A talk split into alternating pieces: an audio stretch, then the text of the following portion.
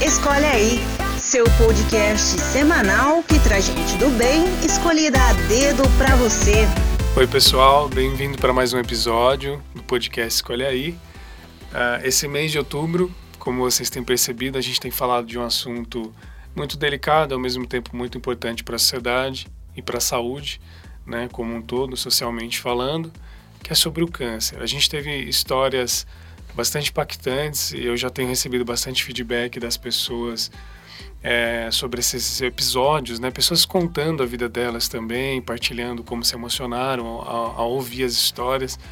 E, e, eu sei que todo mundo, em algum momento da vida, é, já passou por isso com algum membro da família, né?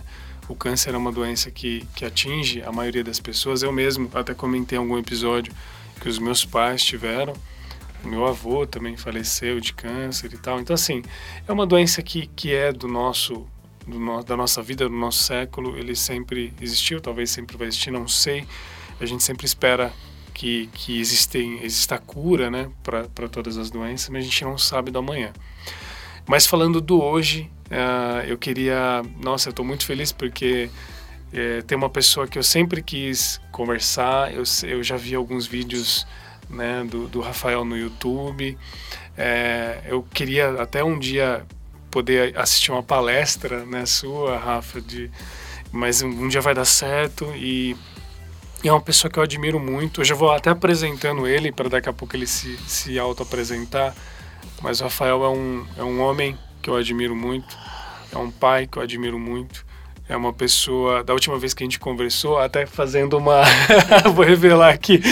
Fazendo uma, uma observação, uma curiosidade. A gente gravou um episódio antes desse e acabou não gravando, então a gente ficou como o nosso café, né? Ficou como o nosso café. E, e agora a gente está gravando de novo e dessa vez com certeza vai ficar. E aí eu conheci um pouco mais do, do, do Rafael e ele é um cara iluminado, um cara de paz, um cara que traz uma energia muito boa que tem uma espiritualidade muito convicta, de muita uma percepção espiritual muito grande, pelo que eu percebi. E, e é perceptível também o amor que ele, que ele teve durante todo o processo, né, da esposa dele e, e hoje com os filhos dele, o Chicão e a Maria Clara, certo? Certo. É isso. Mas é, isso, essa é a forma como eu vejo o Rafael, o Rafael Stein. E eu queria que ele, de uma maneira muito carinhosa, com o filho, filhote dele no colo aqui. Chico tá aqui. É, Chico tá aqui. Queria que ele Maria se apresentasse. Bom, é, primeiro, obrigado pelo convite. É engraçado como a gente sempre se conhecia assim de tinha pessoas, amigos em comum, mas a gente nunca tinha se falado, né? Uhum. É, bom, é, obrigado pela apresentação, mas eu acho que de fato muito do que você falou, é, o que você talvez enxergue, é porque você tem aí dentro, né? Então, é, é, obrigado pelo convite. Bom, meu nome é Rafael, eu sou pai da Maria Clara e do Francisco, tem sete e três anos, marido, viúvo, eu fui um pouco de tudo, né? E eu acho que é, eu, eu, acho que até comentei na última conversa que a gente teve uhum. dessa coisa, ah, o que, que você é, tipo, a apresentação, gente, é, de a gente de se, se limitar, se rotular, é um, é, é um, a gente geralmente se define como uma profissão e aí a gente fica dependendo do que essa pessoa que a gente se apresenta entende por aquela definição, né? Exato. Então eu acho que a gente é um pouco da soma de tudo isso de tudo que a gente foi, das experiências que a gente teve, né? Uh, hoje, uh, eu acho que a minha principal função é ser pai da, da Maria Clara e do Francisco, e o resto é o que me dá estrutura para ser é o que eu me, pro, me, me proponho a ser, né? E aí é uma é uma é um aprendizado diário, né? Para ser o ser o pai, ser o homem que eu ainda não sou, né? Então a gente é, é, vai indo, um dia de cada vez. Né? É isso aí. O Rafa, é, uma vez meu irmão ele falou um negócio, eu acho que eu já até falei em algum episódio, porque a gente tá falando de casamento, e meu irmão ele falou que não existe, é, não existe é, pai pronto, né? Mãe pronta, não existe também marido e mulher pronto. Quando, quando se casam, nasce o marido e nasce a esposa. É. E quando nasce o filho, nasce o filho e nasce os pais. Exato. É, pensando por essa ótica, né? Porque a sociedade cobra demais as pessoas a serem perfeitas, né? Eu estava até vendo um, um, vídeo do Piangers, né? O Marcos Piangers, que Deus foi tão bondoso comigo que indo para Maringá nessa quinta passada, eu, eu peguei o voo com ele. Meu Deus, e foi muito legal essa experiência. Uh, e assim, um vídeo que ele fala assim, de amadores, né? Ele fala, meu, as é. pessoas cobram demais. Uma pessoa fala, não, tem que usar chupeta. A outra fala, não, não tem. E aí entra nesse ciclo de é. se achar, da gente se achar, né? Eu não sou pai, não sei, Sim. mas eu imagino que deve ser difícil nessa é. cobrança da sociedade. E aí você passou por um processo também como esse, porém ainda depois teve né, a, a doença né, com a sua esposa. É. Como é que foi isso? Quanto tempo vocês se cas foram casados? Quanto tempo com a doença? Como é a história Como, sua? É. Assim? É, primeiro sobre essa cobrança da sociedade, a gente é trein, assim é engraçado a gente segue um script, né? O que, que é sucesso? A gente vai, estuda, não sei o quê, para trabalhar, para ter dinheiro, para ter coisas. E quando você vê, você está nesse, nesse ritmo e não para, né? Eu acho que o grande segredo é a gente é, ter a coragem de ser o que a gente é e que a gente quer ser, sem uh, se preocupar com o que os outros esperam que a gente seja ou que a sociedade Legal, fale, né? Isso vale para todos os papéis. Mas uh, só para contextualizar todo mundo, né? Eu sou pai da Maria Clara, do Francisco, eu fui casado com a Micaela. É, e quando ela, há três anos atrás, ela foi diagnosticada com, com um câncer de mama triplo negativo, um câncer de, extremamente agressivo, que a, geralmente é, ele acontece em mulheres jovens, né? E essa foi a realidade da, da minha esposa, da minha família e de certa forma ainda é, mesmo depois da partida dela. Uhum. Né? Fez, Porque a vida continua também, é, coisas a vida é, E aí fez um ano que ela partiu. E desde então, uh, eu, enfim, uh, logo depois da, da, que ela partiu, eu voltei, eu tinha uma agência, é, larguei, né, uma tudo. agência de publicidade, né? Isso, né? é, e fiz uma graduação, saí e comecei a reconstruir a vida sem muito ainda saber qual o caminho, né? E na verdade você fez isso pelos seus filhos, né? Para passar mais tempo com eles, é, né? Cuidar Porque deles, assim, né? não fazia mais sentido, né? Quando isso acontece com o Júlio, a gente é, muda completamente, assim, os, é, não fazia sentido um monte de coisa, né? Não fazia... Coisas que não tinham valor agora é, tem, né? Tem, é uma, e aí você, mudanças, né? É uma reconstrução. É, sem muito saber como fazer, como ir, porque é como assim, você tem uma terra é, devastada e de repente você perde todas as referências, você não tem mais. Você, é como se tivesse um terremoto, você não consegue enxergar mais nada, você não sabe onde é a rua, você perde as referências, né? E você tem que reconstruir. E nessa terra devastada é a mesma terra que é de, que tem a vida, porque eu tenho dois filhos, né? Então eles obrigam você a se mover e então, de certa forma, foram eles que salvaram a minha vida. Porque é, é, é, por eles, né? É por ela, por tudo que a gente vivenciou, por tudo que. Afinal de contas, foram oito anos, né? É. Anos de... E de, do casamento, né? A gente tem um relacionamento que fazer dez, fez dez é, anos, é, né? Teve, teve namoro Sim, também, né? óbvio. Né? E. Então, assim, uh, é, é, de certa forma, toda essa transformação ou assim essa busca por algo que ainda você, né, a gente não tem certo é por, é, é por causa da, da influência dela do que eu aprendi com o que a gente vivenciou né? Uh, foram seis anos sem a doença dois anos com a doença quase dois anos e os dois anos foram melhores do, do nosso casamento né? A gente eu lembro de a gente as crianças dormindo a gente na sala conversando ela no sofá eu estava na mesa e, e, a gente em algum momento falava nosso casamento está muito melhor agora né ela falava uma frase que é, assim ela falou assim ó, o câncer faz parte da minha vida mas ele não é a minha vida eu não dou o direito a ele de tomar conta da vida. Uhum. Então, ela, é, assim, ele faz parte. Então, ok. Então, hoje, o que, que a gente tem para fazer? Ah, hoje a gente tem que ir lá fazer o exame, tem que fazer isso. Uhum. Então, a gente, de, certa forma, não é automático, mas a gente, ela, com talvez uma percepção maior disso, mas a gente passa a viver ali o, o presente, viver cada dia, né? E... É uma nova ótica das coisas, Sim, né? né? E aí você passa a olhar tudo diferente, né? Então, e aí é engraçado quando. Não é engraçado, mas assim, quando você percebe que. É, é claro que tinha muita dor, tinha dias que eram difíceis, tinha momentos assim.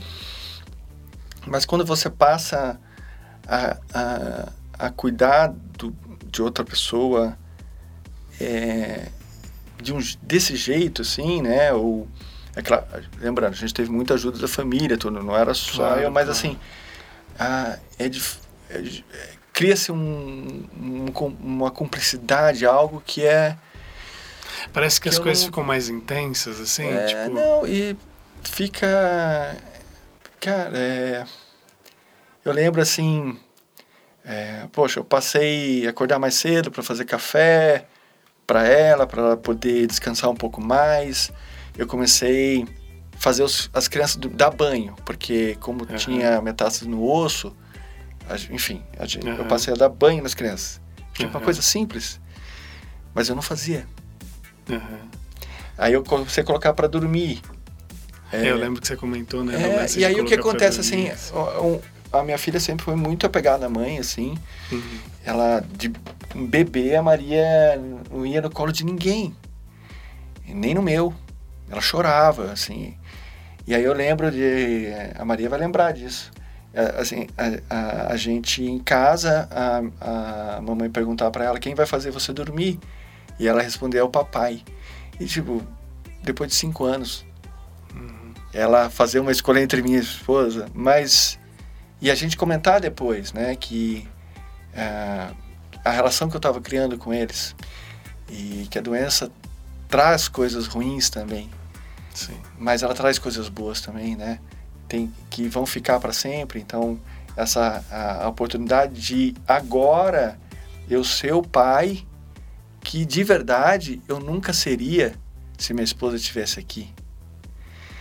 Ah, é, porque, enfim, daí na conjuntura do casal e, e, de como a sociedade espera que a gente seja, eu estaria trabalhando para ser o provedor, né? E provavelmente estaria trabalhando, trabalhando, trabalhando para para poder, enfim.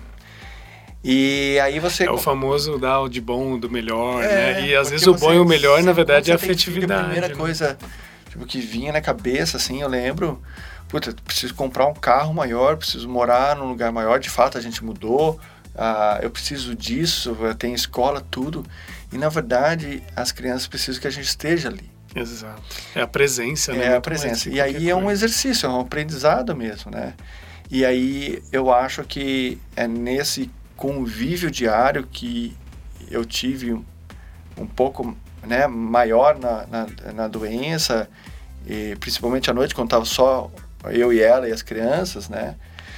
E aí, agora que eu, né, eu assumo a criação, é nesse momento que a gente cria o vínculo. Não é na hora que você dá o presente mais caro que tem, entendeu? Exato. É na hora que tipo, você acorda às 5 horas da manhã, prepara as mamadeiras e você deixa ali. É na hora que você deita para dormir e, e, e fica abraçado porque eles estão com medo, porque ontem, porque viram o dinossauro e aí você fica ali abraçado. Cara, nas tá? pequenas coisas, né? Então é nisso, nessas coisas pequenas e e a gente passa despercebido, porque geralmente a gente está preocupado em, em ser e o que os outros esperam que a gente seja. O, o, Rafa, aproveitando, eu, eu pensei numa coisa que, que eu até conversei com algumas pessoas e lembro também na minha vida, né? É. Queria que você falasse, talvez brevemente, assim, é, tá. de coisas positivas que as pessoas fizeram nesse momento difícil da vida de vocês. Assim, que tá. você fala, meu, isso foi um comportamento muito legal das pessoas, assim. Para até ajudar quem está ouvindo a, a, a, lidar com a situação, né? É, é uma é uma situação difícil assim, né? É, para nós a gente estava vivenciando, aprendendo a lidar com todo emoção. A Micaela tinha uma visão muito positiva de tudo, né? uhum. né? Então isso ajudava, né? A ser mais leve. Ser né? mais leve, é, a fé, enfim, tem, tem N questões. Uh, as pessoas em volta, assim, a doença não afeta só quem tá com, tem a doença, né? Ela afeta a família, os amigos. Algumas pessoas é, se aproximam, outras se afastam, porque não, simplesmente não sabem lidar, né? uhum. né? Com isso, né? Uh, uma mulher jovem, bonita, é, extremamente saudável, não bebia, enfim, era tinha uma é, praticava exercício e de repente tem uma doença que a gente associa sempre, né, com é, um maus hábitos, né? Isso, né? E mas coisas assim que, olha, é, eu me lembro de eu me emocionar uma vez, logo depois quando é, descobre-se a doença, a gente é, é diagnóstico, confirmado o diagnóstico na sexta, no sábado eu saio, raspo o cabelo, deixo zero porque eu não sabia como falar e como me portar na frente dela. E aí era um, na hora eu achei que era um jeito de dizer que eu ia estar ali. A gente, ela publica isso e aí as pessoas começam a mandar mensagens, né? E aí chegam algumas mensagens assim de quem eu não esperava, né? De pessoas de verdade que eu tinha até às vezes uma certa antipatia tal. E aí eu parava para pensar assim, eu falei, poxa, as pessoas pararam o tempo delas para escrever. Olha, é, oi, olha, tô aqui, né?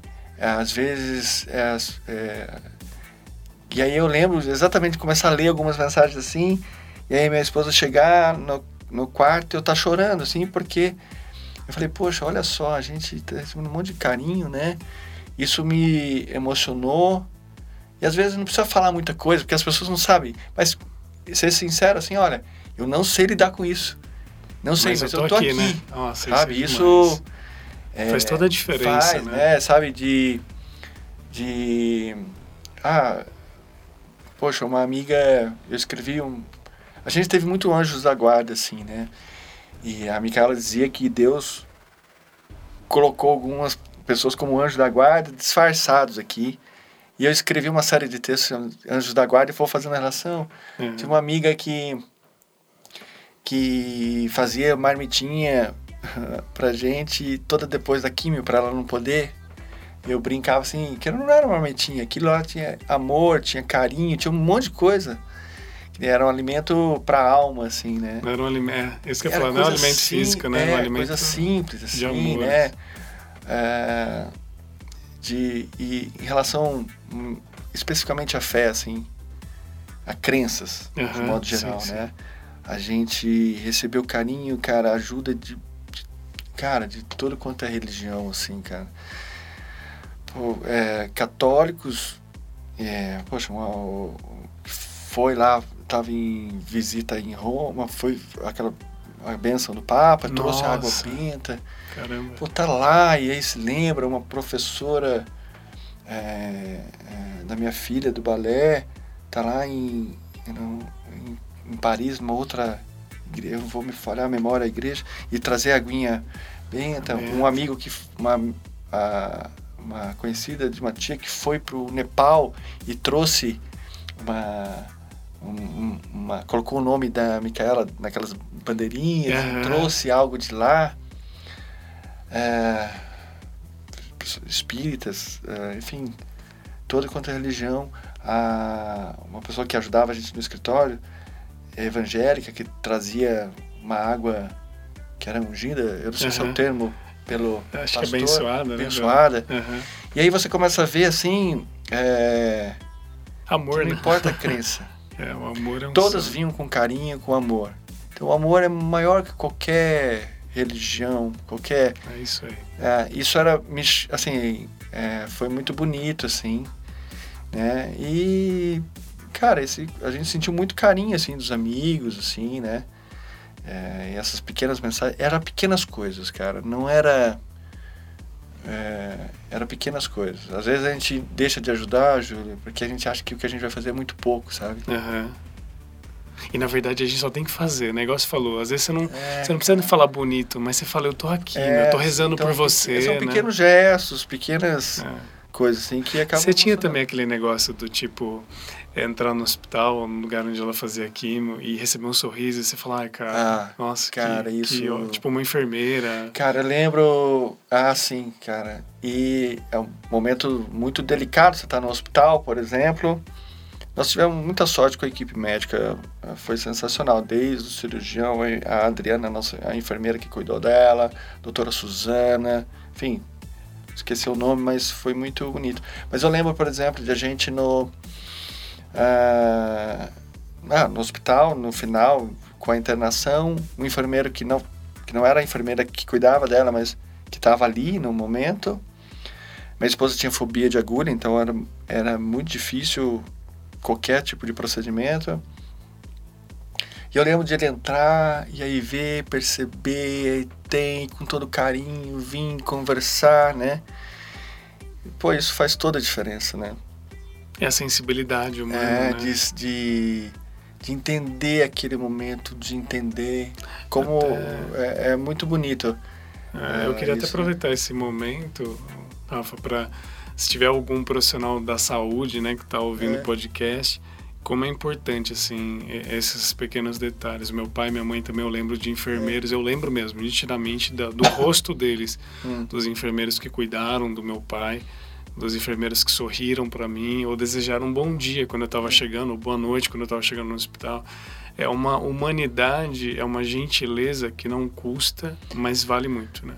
É, você sabe que eu tenho me envolvido muito com a questão dos cuidados paliativos, enfim. Uhum. É, ah, inclusive se quiser falar mais, pode, é, e, pode falar. Mas eu, a questão, grande questão que eu acho assim, é que a gente é, tornar o paciente como, é, é como o, o, o, centro de... É, ele como professor de, de quem está cuidando dele. Porque, na verdade, assim todos os profissionais ou os médicos, talvez tecnicamente eles podem saber que aquele medicamento tira a sua dor. Talvez, né? A gente espera que eles saibam isso. Mas o que faz sentido para Micaela? O que fazia sentido para o seu pai? É, no momento em perceber que como indivíduo único, né? isso né? ia evoluindo, as coisas iam caminhando, o que fazia sentido para o seu pai? Então, vou contar um, um, dois episódios ah, o primeiro é quando a gente descobre o câncer no cérebro e a gente decide ir para um outro estado fazer uma operação espiritual, tá? Ah, os holocaustos, se eu não me engano, é esse, estavam baixos, a gente não podia pegar o avião. E aí a doutora Suzana ah, faz o exame de sangue, ok, faz de novo, ficou com a gente à noite, véspera da viagem. Uh, eu brincava com, brinquei com ela nessa internação, falei, ó, você se vira, terça-feira ela tem que sair, porque quarta-feira nós vamos pegar um avião. Brincando, e aí ela fez de tudo, faz exame, volta, vai para o hospital à noite, faz o exame, não deu certo, 11 horas da noite falando, não deu certo, ó, vai amanhã às 5 horas no, no, no, no hospital, eu vou ligar lá, eles vão fazer isso, você vai para o aeroporto. E a gente fez o check-in não sabendo se ia poder embarcar. E aí ela ligar e falar assim, olha, eu mandei contar aqui manualmente, aqui, que tem uma diferença da máquina, uhum. e tá no limite, vai. Cara, de verdade, nem sei se qual é a crença dela até hoje, mas ela não precisava fazer aquilo, entendeu? Uhum. Mas ela entendeu que aquilo era importante para Micaela, era importante para nós ali, a família. E ela se esforçou se ao esforçou máximo. ao máximo, né? Por aquilo foi muito bonito, assim, essa atitude dela. Isso e vocês se sentiram muito. amados, né? Sim, e de verdade, como, né? cara, a experiência que a gente teve lá, a Micaela, a gente chegou, ela com dor, né, porque já estava nos ossos, e a gente chegou no local, ela caminhou e parou a dor. E a gente, de verdade, cara, a gente voltou, não tinha mais o, o tumor no cérebro, depois do Caramba, olha, cara, Então, assim, claro, teve o tratamento aqui, mas foi lá que aconteceu. E, é, cara, os médicos não vão Inexplicável, né? explicar, né? Milagre. Mas é, esse momento e, por exemplo, o que faz sentido, fazia sentido pro seu pai, fazia pra Micaela, no momento final ali, a Micaela não queria sentir dor. E ela queria que fosse em casa. Então a gente fez tudo para que isso acontecesse. É, de certa forma, os profissionais que estavam ajudando ela sabiam o que fazia sentido para ela. Se tornaram especialista no que é ser Micaela. Perfeito. Nossa, Né? que bonito isso. E, cara, eles podiam, eu, quando a gente...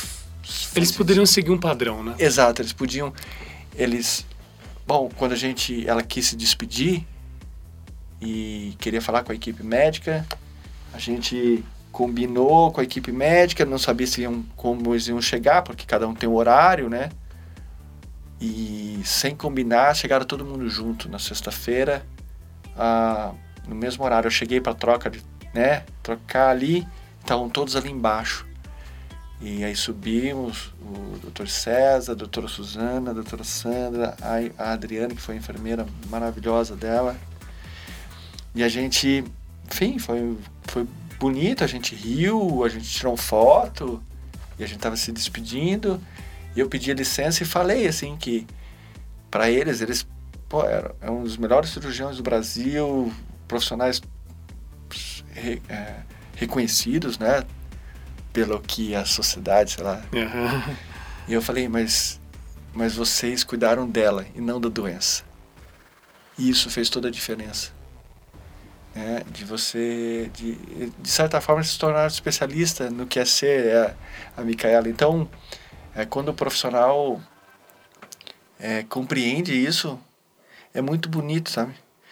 É, tem uma foto desse dia, assim, tava todo mundo sorrindo, a Micaela tava linda, com aparelho, tudo, mas tinha, eu tinha muito amor ali, né? E era uma despedida, assim, né? Bonito. Então, assim, é esse olhar pro outro, sabe? Ali tá um, é, não é um número de prontuário, né? É uma pessoa que tem uma história, que tem tudo que tem em volta dela, tem uma família. família É. e que essa família afeta essa família também. Ah, então, o, o que faz sentido para para ela, para o seu pai. E aí, então, ok, então a gente vai. é, isso que eu, que eu acho que a gente teve, eu acho que a gente, não sei se sorte, mas é, a Ah, gente teve profissionais. Vem como quiser, sorte, É. Deus. É, eu acho que assim, Ou tudo. é, e aí, poxa, como isso fez a diferença?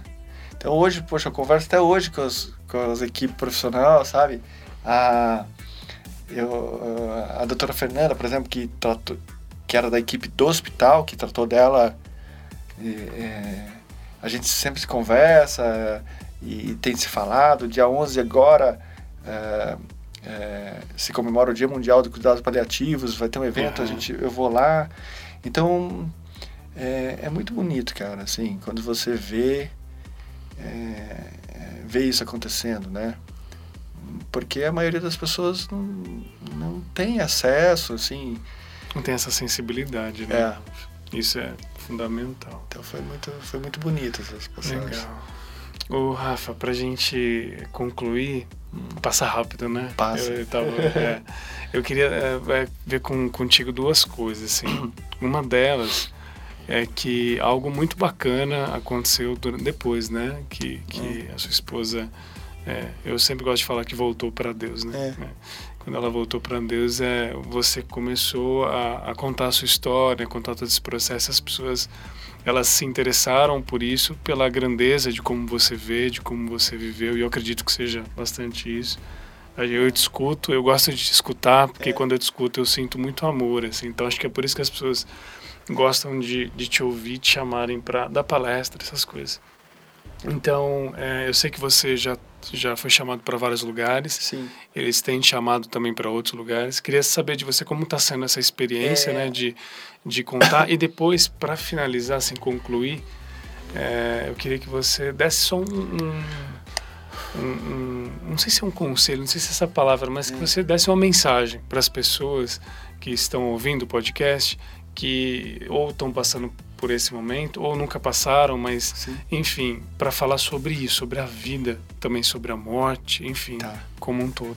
vamos lá. O que que acontece, assim, num determinado momento, durante o tratamento, a doutora Suzana, já quando tem a metástase, a gente estava tratando a metástase, a doutora Suzana e a, a Adriana me chamam para falar que o, a, o tratamento não estava sendo eficaz, que a droga não estava tendo o efeito que se espera. É, naquele momento eu é, paro, peço para as duas me explicarem o que está acontecendo, né? A Adriana me vira, eu lembro até hoje, ela deu uma voltinha assim, voltou e falou assim: agora era a hora da Micaela começar a escrever cartas para Maria. Quando ela fala isso, eu entendo que estava chegando o fim. E aí, é, enfim, peço para que elas me expliquem. Eu queria saber o quanto tempo. E a gente tinha pouco tempo. Aí eu, a gente chama a Micaela, a gente diz que não estava surtindo efeito, que a gente ia trocar e que a gente ia seguir. Eu não tenho coragem de pedir para ela escrever, e aí eu começo a escrever. Uh, eu tinha um projeto incentivo, né? chamado Cartas para Maria, quando eu tinha só a Maria, pra, durante uma peregrinação, escrever, não, não o fiz. Aí eu uso isso ali, talvez, como uma desculpa escrevo uma primeira carta, dou para ela revisar e assim eu começo a escrever. Naquele momento eu começo a escrever, aquilo que eu escrevo faz sentido para mim. Eu entendo que a cura, a, a, a, todo o processo de escrita para mim ali é um processo de cura. as minhas mágoas somem, se você a coragem ali, né? É, retoma. no papel todos os seus sentimentos. E é uma forma uh, de se viver para sempre também, mesmo depois verdade, da morte. Verdade. Né? Tem uma frase da Anne Frank que fala isso, que é muito bonita. Quando eu passo a escrever ali, e ali eu entendo que eu estava escrevendo do que eu estava vivendo, ah, isso em algum momento encontra uma audiência, uhum. é, isso se espalha um pouco, e aí, enfim, começa é, você, é, começa a aparecer e aí as pessoas começam a entrar em contato. E, e aí eu começo a perceber que aquilo começa a fazer sentido para outra pessoa. E aí a gente começa a estabelecer uma conversa e ali eu acho que aí tem uma relação de amor, assim, né? As pessoas começam a entrar em contato, contar... É, aí começa a troca, né? Começa a troca e aquilo, ok, faz sentido, começa a fazer sentido, então eu começo a escrever mais e aí isso como ganhou uma certa repercussão, aí eu em algum momento é, fui convidado para falar sobre a, a experiência né, do que a gente tem vivenciado em alguns especificamente é, eventos que são falando de cuidados paliativos, uhum. qual é a uhum. visão do paciente, da família, uh, ah, para falar sobre a morte e eu fui recentemente num, num festival chamado Festival Infinito, que eu fui falar sobre a terminalidade. E eu fiquei muito, eu vou falar da terminalidade, vou falar da morte, e na verdade a gente associa a terminalidade à morte. E terminalidade não tem nada a ver com isso. A terminalidade tem a ver com agora, o que a gente está vivendo agora. Eu estou vivendo a minha terminalidade aqui contigo agora, Sim. a gente está vivendo juntos. E a gente não para para pensar nisso, né? É verdade. Então, aí eu vou para falar disso e de toda essa transformação que isso tem acontecido. Ah, é, fui em alguns eventos sobre paternidade, né? E aí para falar é, desde sobre o purpério da mulher e aí qual era a visão agora cuidando dos filhos sozinho, como que eu enxergo Você isso. Você participou né? de uma, alguma coisa de, da revista Pais e Filhos, não foi? É, saiu assim? uma matéria. Foi super bonita a matéria. Uh, saiu na Veja, saiu, enfim, saiu em alguns lugares. Legal. E, e aí. Enfim, é bom que tô... isso te ajuda também, né, Rafa? Não, te dá um sim, impulsionamento eu, emocional. Quando eu vejo. É, quando você fala, põe para fora, ou quando eu escrevo, eu acho que eu curo um pouco que tem aqui dentro. E dá sentido a tudo, porque e você ajuda outras um pessoas, assim, né? né? E aí quando eu vejo as pessoas falando ou aquilo é, fazendo sentido, fazendo né? sentido, cara, tem umas coisas que é, a gente não tem ideia do impacto. É, mas, por exemplo, de a pessoa entrar em contato assim à noite, já aconteceu, falar, olha, eu eu aqui na UTI, meu pai tá com morte cerebral. E aí aí eu como a gente, enfim, eu converso, daí ele fala que leu um texto, que aquilo acalmou. E aí a gente não tem ideia do impacto. De uma pessoa falar assim, olha, ainda bem que eu li isso porque eu tava pensando em suicidar. É, Meu Deus. É um negócio isso, tão cara. forte que. Olha onde chega a mensagem. É, e aí me assusta, assim, né? Porque a gente. E aí você começa a perceber que tudo que você faz tem um impacto, né? Na vida Sim. dos outros. Isso eu tenho. Tanto negativamente quanto Exato, positivamente, né? Olha a responsabilidade Isso... que a gente tem. Agora, é bom deixar claro, assim, que essas coisas que estão acontecendo agora, tudo isso não se trata de mim, assim. Se trata da Por, história de vocês dois. É, né? é, por exemplo, eu só estou fazendo é, as coisas que estou fazendo, então é, é, recentemente eu criei um, um, projeto chamado Escola de Pai, que é um espaço para a gente rediscutir masculinidade e paternidade. Cara, que incrível isso. Ah, é aqui em Campinas mesmo? É. e legal. aí tá bem embrionário, mas tá acontecendo umas coisas muito bonitas em torno disso. E aí eu falo assim, as pessoas começam, ah, você não, não é, porque assim, eu tenho feito isso por causa da minha esposa, por causa do que eu vivenciei com ela, por causa do impacto que ela teve na minha vida e ainda tem, por causa dos meus filhos. Então, de verdade, o mérito é deles. Né? Eu estou ali só executando algo que é eles que que são a razão, né? Que são a razão, né? Que impulsionam. Eu quero que uh, é por causa dos meus filhos, né? Eu quero que e quando eles forem maiores, entenderem talvez tudo que, tá, que aconteceu, né? E poder enxergar assim, não, a gente, o meu pai assumiu, foi lá. Ver valor em tudo é, isso, né? Que nem agora eu, eu, que acompanho a Maria no balé, eu faço questão de ir lá, eu é, desde fazer o coque dela. E são coisas simples, são, mas é o que dá sentido, né? Então, assim, de lá na frente eles talvez entenderem que eu me esforcei. Eu posso, eventualmente, vou errar muito, né? Mas eu. Então, assim, é por eles, por ela. Então, o mérito é delas. Essas, tudo isso que tem acontecido. Ah, ah, poxa, essa semana agora eu vou fazer uma aula na, dentro da USP, num curso sobre a morte, de tanatologia, assim, para passar uma, uma numa faculdade de medicina, a visão do paciente, né? É uma coisa que legal, que dentro de uma faculdade estão abrindo espaço, isso é muito Nossa, bonito. Eu acho isso demais. Ah, mas, cara, eu nunca me imaginei numa coisa dessa. Sim, né? sim. Então, é, ao, mesmo tempo, ah, é um, essa questão, isso Assusta. Assusta, assusta mas é um assusta mas, bom, né? Porque é, você mas, vê. assim, você começa a refletir sobre Exato. tudo que tem feito e começa a querer realmente mudar, né? Legal. E, e falar alguma coisa? Isso.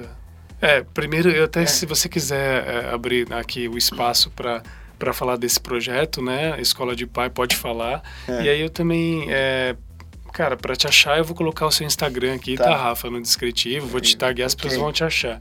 Mas a, a, a mensagem também, é, né? Eu assim... acho assim, olha. É... É... Vamos lá, vamos fazer um. Maria Clara é linda, né? A gente é, tá vendo ela atrás do vidro ali. É, ela é linda. Mas demais. de verdade, assim, né? Se a gente parasse para refletir quais são os nossos problemas, né? Então, para quem tá ouvindo, uh, pegar um caderninho e listar os cinco maiores problemas da sua vida agora. Né? Aí, ok, todo mundo anotou, ou se não anotou, pensou agora. Então agora eu, você é, recebe a notícia que você vai morrer na semana que vem. E depois dessa notícia, então você vai olhar para esses cinco problemas que você pensou, que você anotou aí, e, e vai ver se eles são realmente problemas, né? E vai o dar, tamanho deles, né? Ou, e é, e vai dar para eles, talvez eles continuem sendo problemas, mas dá para eles a real dimensão que eles têm, né? É, então é uma é um exercício que a gente em algum momento fez durante o processo E às vezes quando eu começo a me esquecer, eu tento lembrar, assim, sabe? Da gente redimensionar os problemas e dar, e dar o real tamanho das coisas, né? Elas continuam sendo problemas, enfim, é, mas diante da iminente da morte, qual que é o real tamanho deles, né?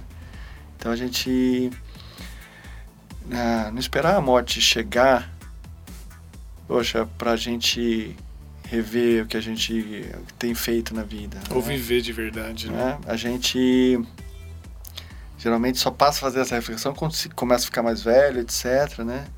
Mas de fato a gente poder olhar hoje para a vida e, e, e começar a dar valor para o que realmente tem valor, para as pessoas que estão próximas de vocês, né?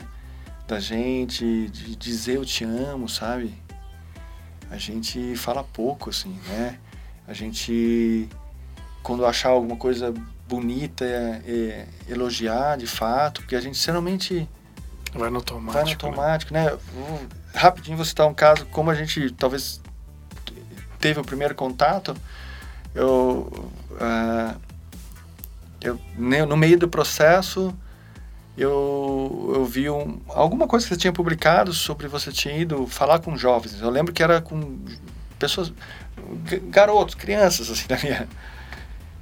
E aí eu parei, eu falei, poxa, o, a gente não se conhecia. Eu falei, o Júlio, cara, jovem também, parou o tempo dele para ir conversar com os outros lá, cara, numa, numa, num cenário que completamente diferente do que esperavam de você no meio que você trabalhava, que eu sim, sei, sim. a gente trabalhou na mesma, mesmo. na mesma na área de comunicação. É.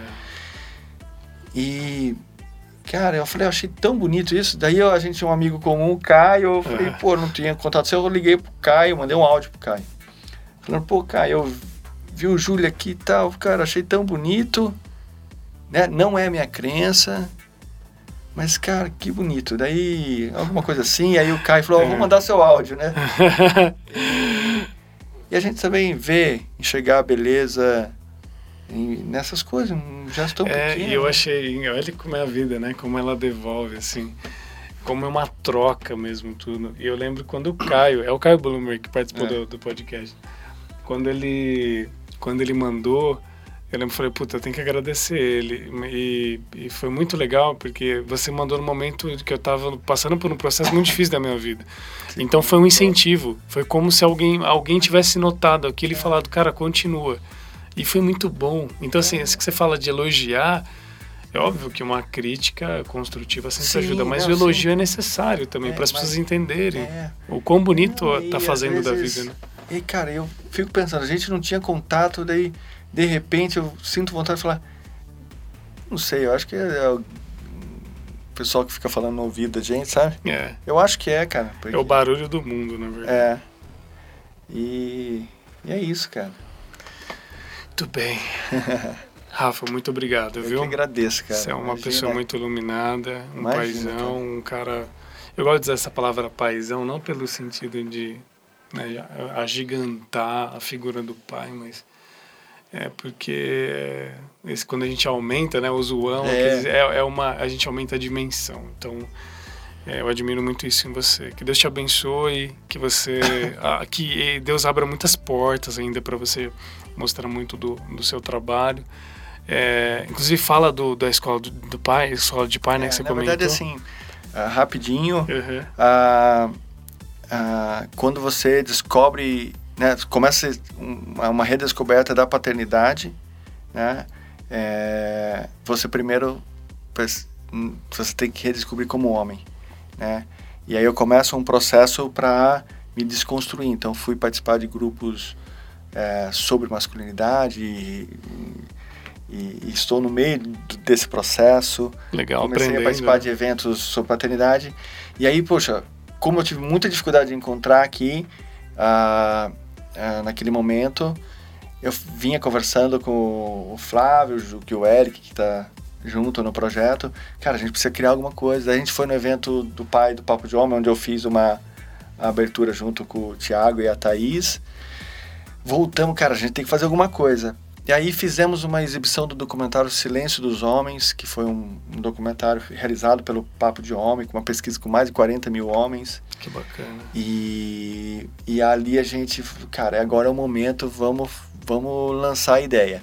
E aí é, ressurge a, a escola de pai, que na verdade não tem a pretensão de ensinar a ser pai para ninguém, mas é que é um espaço que a gente começa a construir agora para que a gente possa acolher uh, homens, pais, para que a gente rediscuta o papel do homem, o papel do pai, né, é, na criação dos filhos.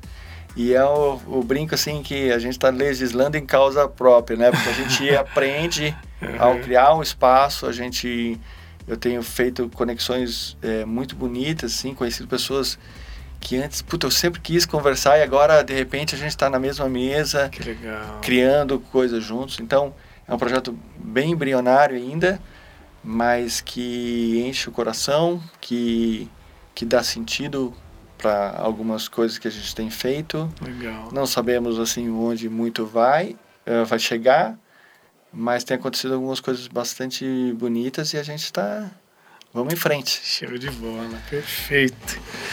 Rafa, mais uma vez obrigado. Chicão tá capotado no seu colo. É, lindão, lindão, lindão é, demais. É.